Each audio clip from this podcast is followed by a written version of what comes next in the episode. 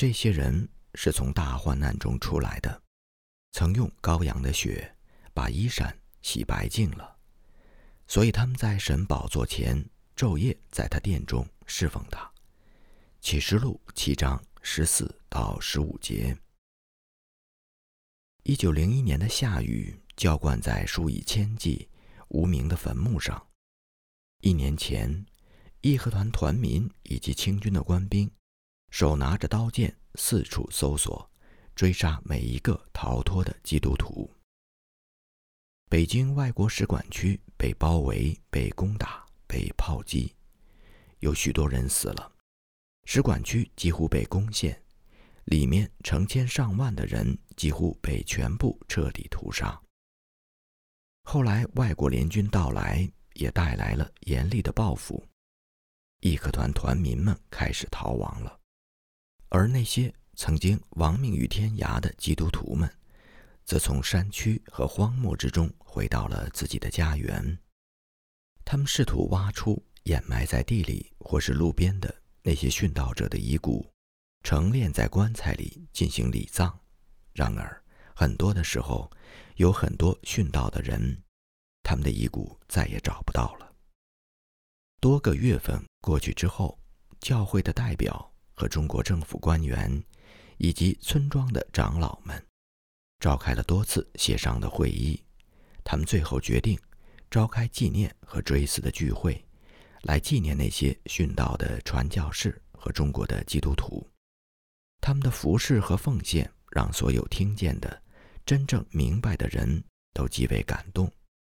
对于官府来说，这样的追思会是对那些殉道者、被迫害者的一种补偿，因此，他们决定大张旗鼓地操办追思会。而对于那些还活着的基督徒弟兄姐妹们来说，这样的追思会是对传教士、基督徒殉道者的生命所寄托的友爱、思念之情。一九零一年一月份之前。许多传教士的珍贵遗骨已经被收在棺椁当中，不过那时只是简单的埋葬。一月份，德国军队进驻山西。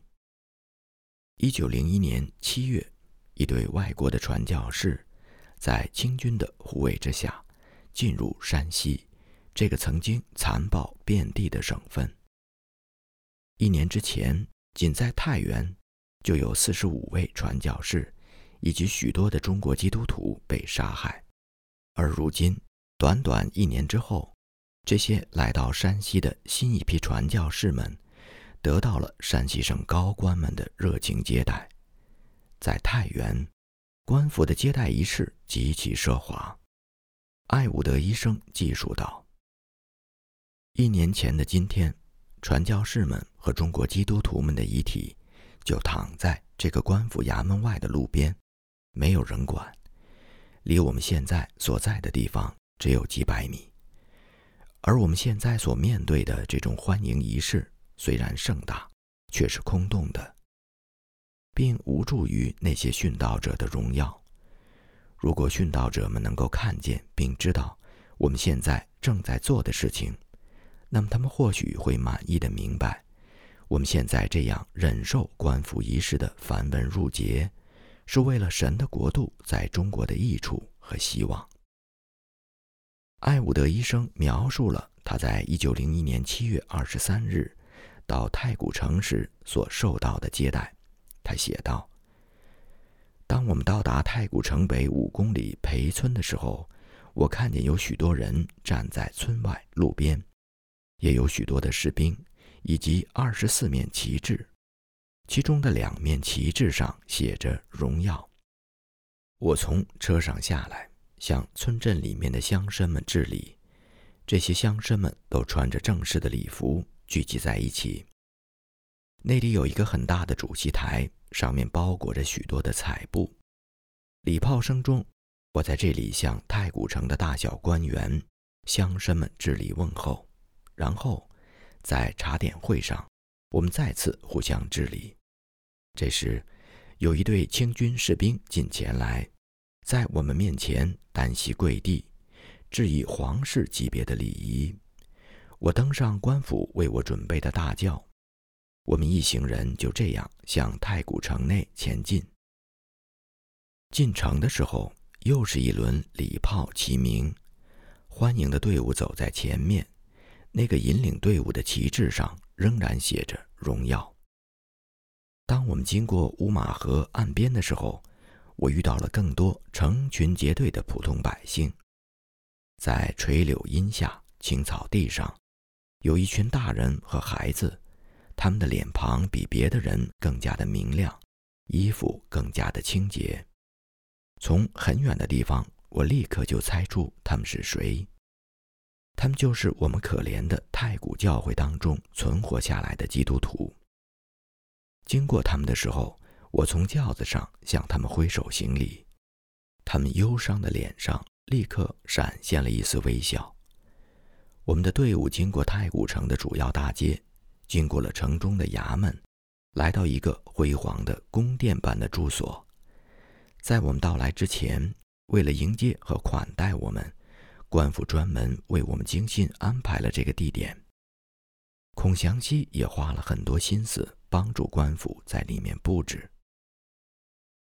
等我们安顿下来之后，太古教会的成员们很快的就来看我们。我的心，我的双手都已经情感满意了。刘华成，他是刘凤池执事的孙子，一进门来，我一把就把他搂在怀中，我们抱头痛哭。太古城的官员们决定。在城东一公里的一个地方，为殉道者修建陵园。一九零零年，在太古屠杀悲剧的三天之后，传教士们的遗体以及和他们同死的中国基督徒的遗体，被放在车里，拉到城南的一个垃圾场，草草地埋葬在那里。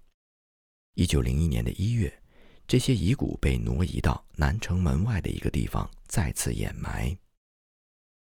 一九零一年八月九号，有一个特别的典礼，在太古南城门外的墓地那里建起了三座阁楼，在鲜花和锦绣当中停放着一口口贵重的棺材，里面陈列着殉道者宝贵的遗骨。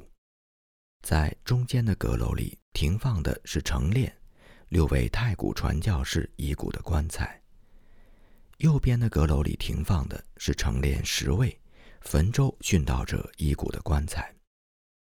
左边的阁楼里停放的是陈列太古教会当中和传教士们同死的中国基督徒遗骨的棺材，包括刘凤池执事、路德姑娘、尚医生以及其他的中国信徒。队伍当中有三十块巨大而精美的木质牌匾。每一个牌匾有二十个人抬着，另外有几十个举旗的人，以及举着荣耀徽章的人。队伍中间是抬着陈列着六位传教士遗骨棺材的人。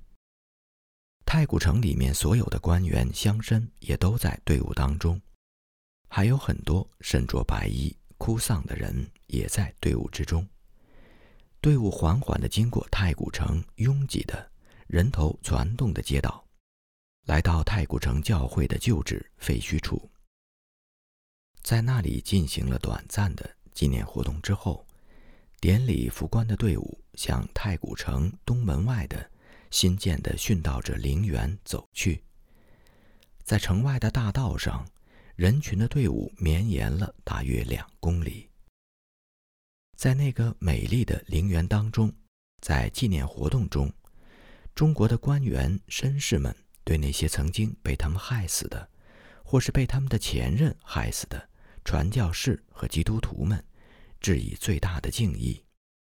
然后他们退到后面，在一些简单的基督教仪式之后，殉道者们的棺材被隆重地埋葬在坟墓里，高大的榆树下，美丽的鲜花当中。传教士们的墓旁是十四位中国基督徒的墓，围成一个半圆形。在殉道者陵墓的门外，竖立着一个美丽的纪念碑。纪念碑的中央是一个黑色的大理石，上面刻着三十位殉道者的名字，墓碑上面还刻着一行话：“他们为了真理而死，那真理必将传遍地极。愿神使这件事成就。”一九零一年九十月间，在太古城方圆十五公里之内，有九个村庄分别举行了殉道基督徒的追思会。在整个太古地区，共有八十名中国基督徒在那次风暴当中为主殉道，进入主的安息当中。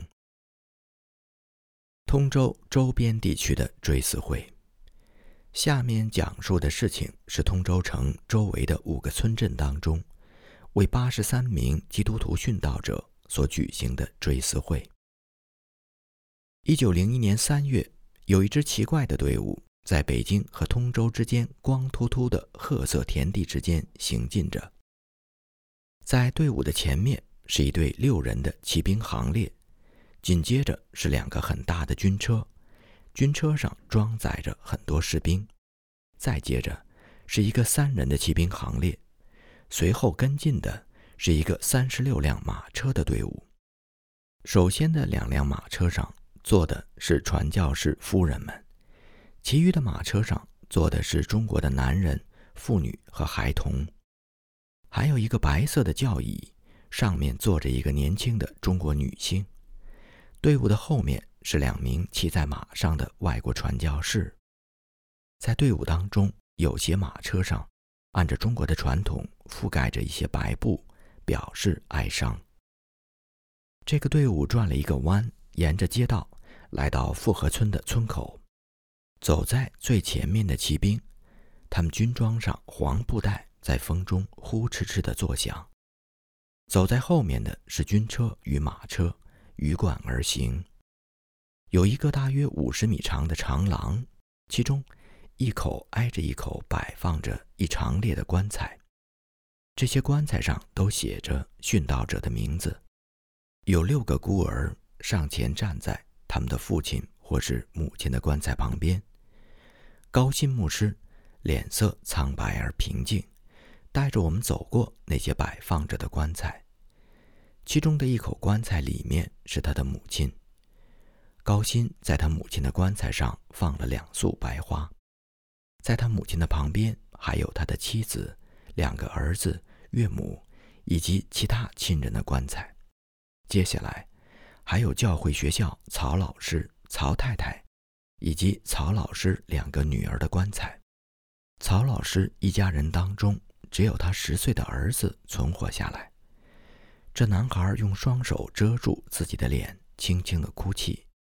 在队伍当中，几乎所有基督徒的眼中都含满了泪水。而那些旁观者的人群当中，有很多人是村镇的首领，也是这次葬礼的组织者，还有更多的旁观者是来看热闹的。所有的人都保持着绝对的肃静，他们或许因为忌惮这场面的哀伤而极其静默，也或许是因为。为了一年前他们所参与的暴行，而在心中反省悔罪。有时我们会在人群当中看到那种曾经非常熟悉的眼神和表情，就是那种在义和团风暴以前就有的对外国鬼子非常厌恶和嘲笑的眼神表情。然而，或许是因为人们极度哀伤的气氛，又或许是因为军队士兵在场。使得围观的这些人群非常的肃静。葬礼正式于第二天的早晨举行，我们所去的每个地方都挤满了人，穿白衣哭丧的人群站在每一口棺椁旁边，所有在场的人都带着一个白色的肩带，表示对死者的哀悼。葬礼的主持人以及村中的首领们。站在停放棺材长廊的对面，在这一侧是另一个长廊，上面挂着许多的卷轴，上面写着许多话：“为真理而死，舍身取义，安息天国”等等。在葬礼上，大家朗读了《圣经·希伯来书》第十一章。其中的话语极其适合对这些殉道者的描述。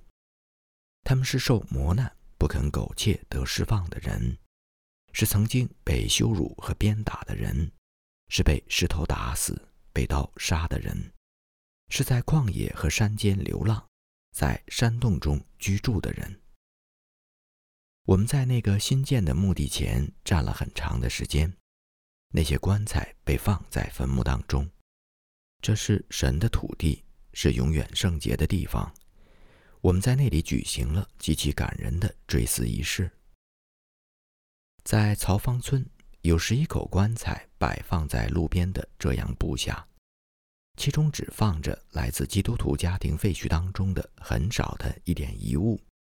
当时。义和团暴民在凌晨的时候点燃了房屋，烧死了里面的两位老婆婆和一个四岁的孩子。有两个十一岁的女孩，其中一个是李德贵的女儿，趁着黑夜逃走了。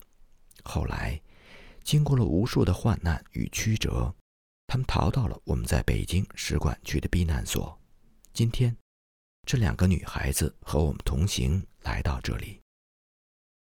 曹芳村所提供的棺材，与我们在别处所进行葬礼当中棺材质量相比，要差很多。而且参加曹芳村葬礼的村民们，比别处的人群显得更加冷漠。那些来葬礼哀悼逝去亲人的人们感受到了这一点。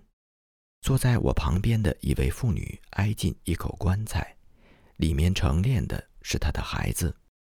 稍远处的另一口棺材里面盛殓的是她的婆婆。当追思会开始的时候，这个妇女在发言当中说：“我不哭，那样只会让你们心满意足。”她的倔强和自尊的眼中果然没有滴下一滴眼泪。他用清楚的声音大声地唱着那些熟悉的赞美诗中的每一句歌词。追思会结束之后。她婆婆的棺材被打开，这位妇女看着棺材里面，然后抬起头来，眼睛里面好像要冒出火来。她面向人群，大声地说：“看看你们做的好事，只剩下一两根可怜的骨头放在棺材里。他在村子里面从来没有害过一个人，连一只狗他都没有伤害过。我今天站在这里，正看着那些杀他的凶手。”礼拜五的一大早，我们启程向南，去往一片最大的田地。当我们走过那些熟悉的道路的时候，回忆仿佛像洪水一样冲到我们的脑海里面。快到中午的时候，我们走进了牛木屯，这是我们在通州地区第一批殉道者死亡的地方。他们是在一九零零年六月六日的夜间殉道的。我们看见一公里之外有很多的人在等待着我们，一些牛木屯的乡绅出来迎接我们。在我们一行人当中，有位传道人是李文宇先生。义和团风暴期间，他曾经亲眼看着自己的父亲和新婚的妻子被残酷的杀害，他自己也是奄奄一息的倒在了焚烧的房屋废墟当中。他的肚子被刺破，脸上和手上都严重的被烧伤。此时，在牛木屯停放的棺材当中，陈列着十三位基督徒的遗体，其中有几位是他们在逃离之后在别的地方被杀害的。从牛木屯到永乐殿大约十公里的路程，永乐殿是我们最大的一个福音站点。昔日。我们的童工家庭、我们的教会、我们的女子学校，都在永乐殿的外围地区。永乐殿的福音站曾经是我们基督徒最幸福的一个地方，曾经聚集了许多有爱的人，充满了互助的气氛。在这里，有无私的父亲曾经在一天的工作之余，热忱地教导孩子们学习圣经故事。在这里，那些患病的。悲伤的、受苦的人，总能找到帮助和关怀。在这里，传教士们曾经得到大家最热烈的欢迎。在这里，传道人李德贵曾经是我们最亲爱的弟兄。我们走过那一片曾经是幸福家园的地方，如今那些地方成为了废墟。就在不远处，靠近路边，有一个临时搭建的亭子，里面停放着一口口的棺材，棺材里面陈列着李德贵、他的妻子、他的三个幼子，以及其他的殉道基督徒的遗体。或是遗骨，在永乐殿街道的两旁，人头攒动。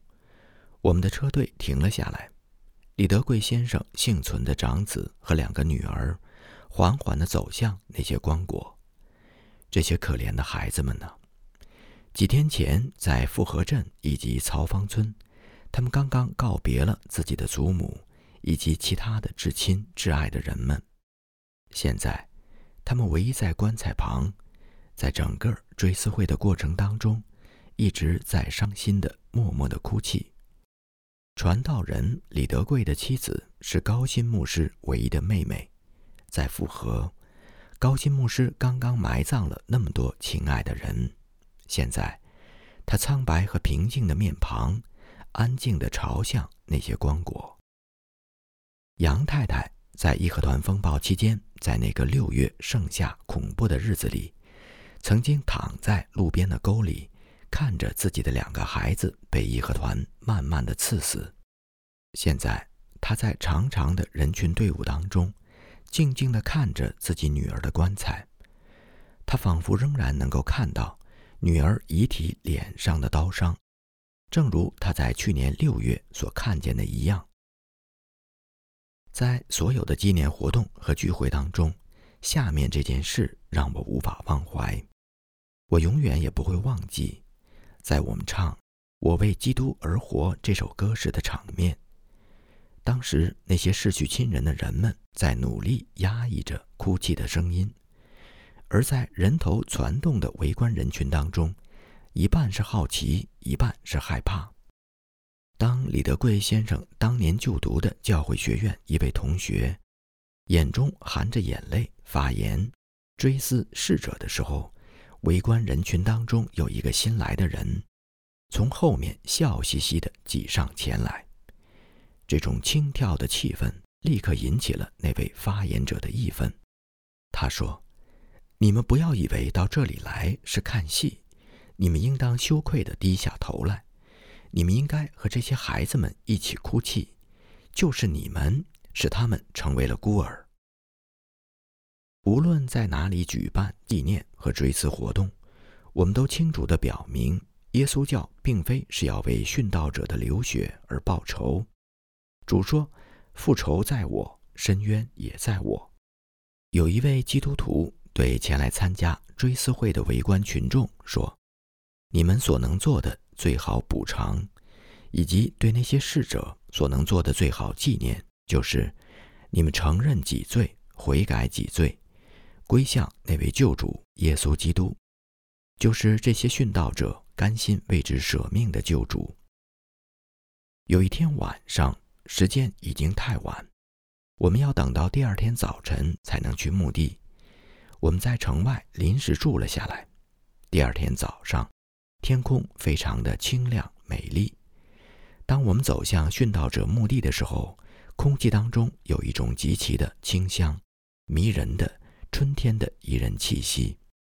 道路两旁的麦田已经开始泛绿。一粒麦子不落在地里死了，仍旧是一粒；若是死了，就结出许多子粒来。约翰福音十二章二十四节。我们的信心与盼望，就是在接下来的数年当中，在这片鲜血与苦难的土地上，我们能够看见更多的果实。这样的盼望，就是我们此时在伤心而黑暗的时刻，所能得到的最大安慰。在我们返回北京的四十公里的途中，有一首追思会的赞美诗一直萦绕在我的耳边。那赞美诗唱道。播种之后是庄稼，大雨过后是暖阳，困惑过后是通晓，痛苦过后是和平，哀愁过后是喜乐，风暴过后是安宁，疲乏过后是安息，那是最甜美的安息。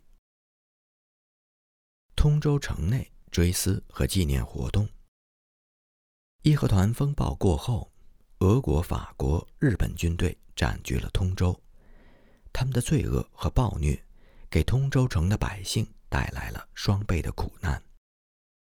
一九零零年夏天的六七月间，通州两处教会驻地被完全摧毁，没有留下一块砖，还垒在另一块砖上，没有剩下一棵树、一株灌木、一团青草。那曾经的基督徒的房屋和学校，现在都变成了一片荒芜。通州城当中的邮局、电报站、外国人开办的工厂等等等等。所有一切带有外国人痕迹的东西，都在义和团风暴期间被扫荡一空。一九零零年八月，另一场风暴又临到了。通州城的妇女和儿童挤在通州灰色城墙的角落里，睁着恐怖的眼睛，看着俄国军队疯狂的报复行动，看着他们嗜血和奸淫的暴行。那些母亲们紧紧抓着女儿们的手，从高处跳下，想要在死亡当中得到解脱。通州的井里堆满了自杀的尸体。一个疯狂的母亲把她的小女儿举起来，扔到一个大水缸中，这样，她就不会看见女儿在刺刀之下的痛苦。通州到处是火光和爆炸的声音，遍地是瘟疫和毁灭。通州所经历的灾难，就像是古代巴比伦所面临的咒诅一样。在通州凄凉的街道上，在水井里、池塘中，那些无名的尸体在腐烂着。这些死者当中，谁知道哪些是死于义和团团民之手，哪些又是死于这些疯狂报复的外国士兵之手呢？外国的联军。占领可怜的通州已经一年多了，渐渐的，街道上又恢复了往日的气息和热闹的景象。难民们回来了，一砖一瓦的盖起了临时简易的家。通州的河流和运河当中，又开始熙熙攘攘有往来的船只，火车的轰鸣声又开始传出来，那是轰隆隆的进出北京的火车。一九零一年秋天，外国军队开始撤离。这时候，传教士们和中国本土的基督徒们可以开始在通州城里为一九零零年殉道者举办追思和纪念活动，正如他们在三月份的时候在通州郊外乡村当中所举行的追思纪念活动一样。一九零一年十二月的一天，在通州城的河岸边。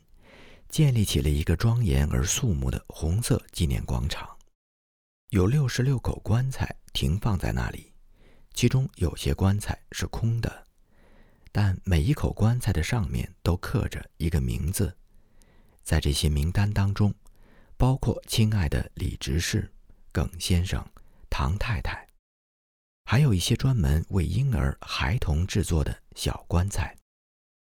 有两百人从北京专程赶来，向这些逝去的挚爱者们做最后的道别。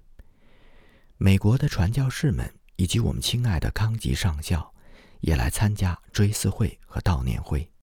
我们在使馆区被围困期间，康吉上校曾经和我们并肩战斗和自卫，与我们同呼吸、共患难、共悲伤。与康吉上校同行的。还有中国的马将军，马将军率领的戎装整齐的中国部队，为葬礼增添了庄重和肃穆的气氛。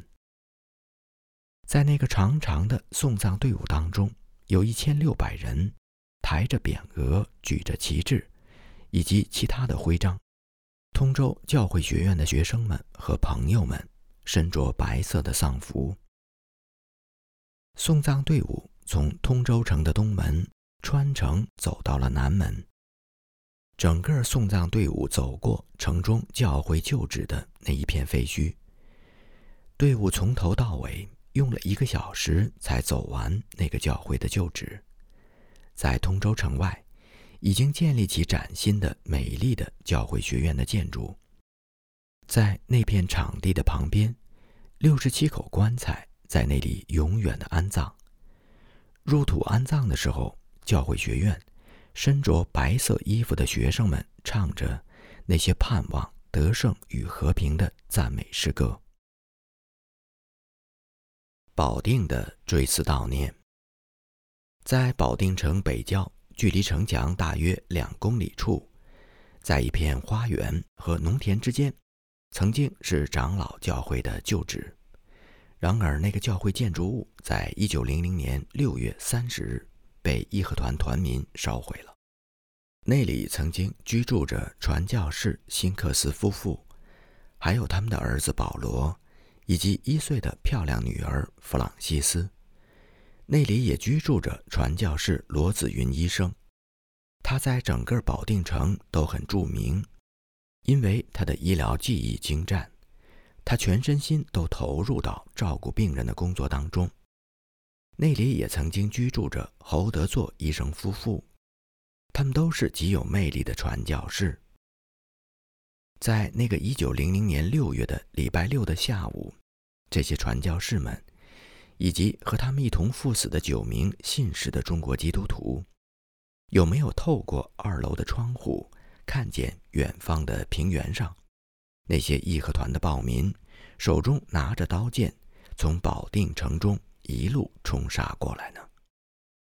我们后来知道，当义和团团民来到门前的时候，传教士们和中国的基督徒们都聚在楼下的建筑物中，辛克斯先生的家里，而罗子云医生试图透过二楼的窗户对义和团暴民说话。来平息他们的怒气。显然，罗医生的话成了对牛弹琴。这些义和团的暴民们带着一种诡异的疯狂和愤怒，他们根本就不去想想，罗子云医生曾经在平日里面为他们中间的那么多人都做过治疗。辛克斯太太为自己的孩子们求情，然而，在那些嗜血暴徒的眼中，母爱。根本算不上什么。这些暴徒们大喊着“杀，杀”，然后就把带来的燃油堆放在门前，进而点燃了整栋建筑。在这些暴民的身边挤进来许多看热闹的村民。据他们后来讲述，他们看见外国人的孩子们在火中惊慌拼命地奔跑着，那种痛苦让我们坐立不安。但是我们却知，在那火中。有一位和他们同行，好像人子。九个月之后，一九零一年三月的一个早晨，在保定的北郊，我们看见了葬礼和追思会的队伍，人头攒动着涌出城门，涌向那曾经的长老教会的驻地。现在，那里只剩下一些残垣断瓦，但是那里搭建起了一个很大的纪念台。在一个鲜花簇拥的牌匾上，刻着每位殉道者的名字。那些人现在都已经乘着火车火马升到天上了。在纪念台的四围还挂着许许多多的旗帜，旗帜上绣着描述殉道者忠贞品德的字句。这些旗帜是由保定当地的乡绅们和商人们预备的。在纪念台上站着十五位传教士。他们都从北京专程而来。另外，站在前面的还有冯·克林德将军，以及许多德国和法国的军官们。保定城中所有的高级官员，包括省里最高的长官、财务官、律师官、市政官、各级大人们等等，以及他们的随从，也都站在那里。在德国军乐队低沉和优美的音乐声中。安静肃穆的悼念会开始了。一位热爱那些逝者的人说：“这些逝者就像是坚守战斗岗位、舍身忘死的战士一样。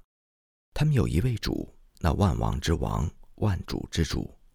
主对他们说：‘你们要走遍地极。’有人发言，讲述了主耶稣基督的生命和话语。那些殉道者们是在跟随他们主的教宗。也有人讲述了那些烈火的试炼，那些短暂的痛苦，以及《圣经启示录》中所讲述的那些数不尽的身穿白衣、手拿棕树枝的圣徒们。德国军乐队又演奏了《上帝是我们的大能堡垒》，这把我们带回到马丁·路德的风暴时代。提醒我们，神有时使失败转为胜利，使死亡转为永生。在一些其他仪式和活动之后，中国的官员们按着他们的品阶，依次走上前去，在镌刻着殉道者名单的牌匾前，低头弯腰以示敬意。这些殉道者们正是被那些官员们害死的。在中国的官员们之后，一队一队的中国民众也走上前去，向殉道者，就是传教士们，以及其他那些死去的中国基督徒们表示敬意。那一天，我们探访了三处墓地，一处是保定城外南郊的美国传教士协会的旧址，那里是皮特金先生、圣经女士杜太太。以及一些小孩子们的坟墓所在。另一处也在城外，是 Morio 小姐、古尔德小姐以及四位中国内地会传教士的坟墓所在。他们在那附近死于义和团的刀剑。还有一处是在保定城内的一个沟内，在那里，孟牧师被折磨致死，并且 Morio 小姐和其他的传教士们曾经在那里被关押。又是一个礼拜天的早晨，晨曦照亮了保定城南郊那些旧址的废墟。就是在那里，九个月之前，一九零零年七月的第一个礼拜天，发生了屠杀的悲剧。一九零一年三月的这个礼拜天的早晨，在那里搭建起一个很大的纪念长廊，里面停放着二十六口尊贵的棺材。在纪念长廊的外侧正对面。有一根大旗和横幅，上面绣着十字架和冠冕，还有一行话：“以喜乐面对苦难。”在旗帜和横幅上写着殉道的三位美国传教士的名字，四十三位中国基督徒的名字，以及四位英国传教士的名字。常青藤以及编织的花团摆放在棺材上面。在那些棺材的前面，也摆放着一盆盆美丽的鲜花。在纪念长廊的两侧有三十四个横幅，上面写着殉道者们的见证。在那些见证的文字当中，有很多是“忠心至死”“与主同活”“十字架上的馨香之花”等等这样的话语。在那些见证的文字当中。有超过二十个横幅是关于孟牧师的，而那些关于孟牧师的见证文字当中，很多都是出自非基督徒之手，是那些乡绅们、官员们以及商业协会的人士们写的。当我们阅读那些横幅上文字的时候，能够意识到，孟牧师就是那种人，虽然已经死了，但却仍然在说话的人。追悼会的人群当中，有一百多个身着白衣哭丧的人。人群中还有提多，他是孟牧师的儿子，是孟家唯一存活下来的人。在经历了几个月的困苦患难和流浪之后，当义和团风暴过去之后，提多一直在北京学习，已经有好几个月了。人群当中还有高先生。正在哀悼自己的妻子高太太和女儿杰西。有一位妇女身着白衣，头上缠着白色的带子，正在为自己的丈夫而悲泣。义和团风暴期间，她和丈夫被关在监狱里，受尽苦痛。出狱之后不久，丈夫就过世了。在教会得胜者名单的卷轴上，还有一位殉道者，不过。他的遗体已经找不到了。他曾经隐藏在庄稼地中，死于饥饿和患难。所有其他那些殉道者都是死于义和团的刀剑之下。在哀悼的人群当中，最伤心的莫过于保定教会女子学校的十五位女生。当初在义和团灾祸来临之前，迫在眉睫的时候，莫瑞尔小姐和古尔德小姐成功的把学校当中的学生们送到大家各自在乡下的家中。后来经过极其可怕的困苦患难之后，经历了极其奇妙的拯救之后，如今。他们又重新相聚在保定。有一位年轻的姊妹，现在是教会学校的助理教师。她对我们说：“当义和团风暴来临之前，Morio 小姐曾和她一起跪下祷告，然后把她送走，并鼓励她说：‘要信靠，不要害怕。’追悼会的形式和长老教会追悼会的形式很相似。”法国军乐队演奏的哀乐尤其凄美动人，在纪念长廊前以及在广场当中，参加悼念的人们有一段一起庄严肃穆默哀的时间。来到棺材前行礼的德国和法国的军官们都没有说一句话，只是恭敬地在棺前致敬。中国各级大大小小的官员们以及他们的随从们。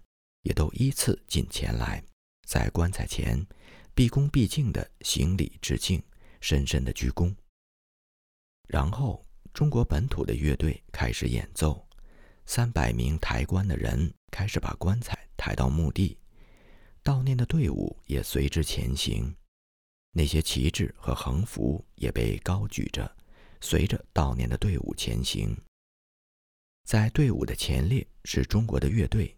以及三十四个见证的横幅，都是写在洁白的丝绸上。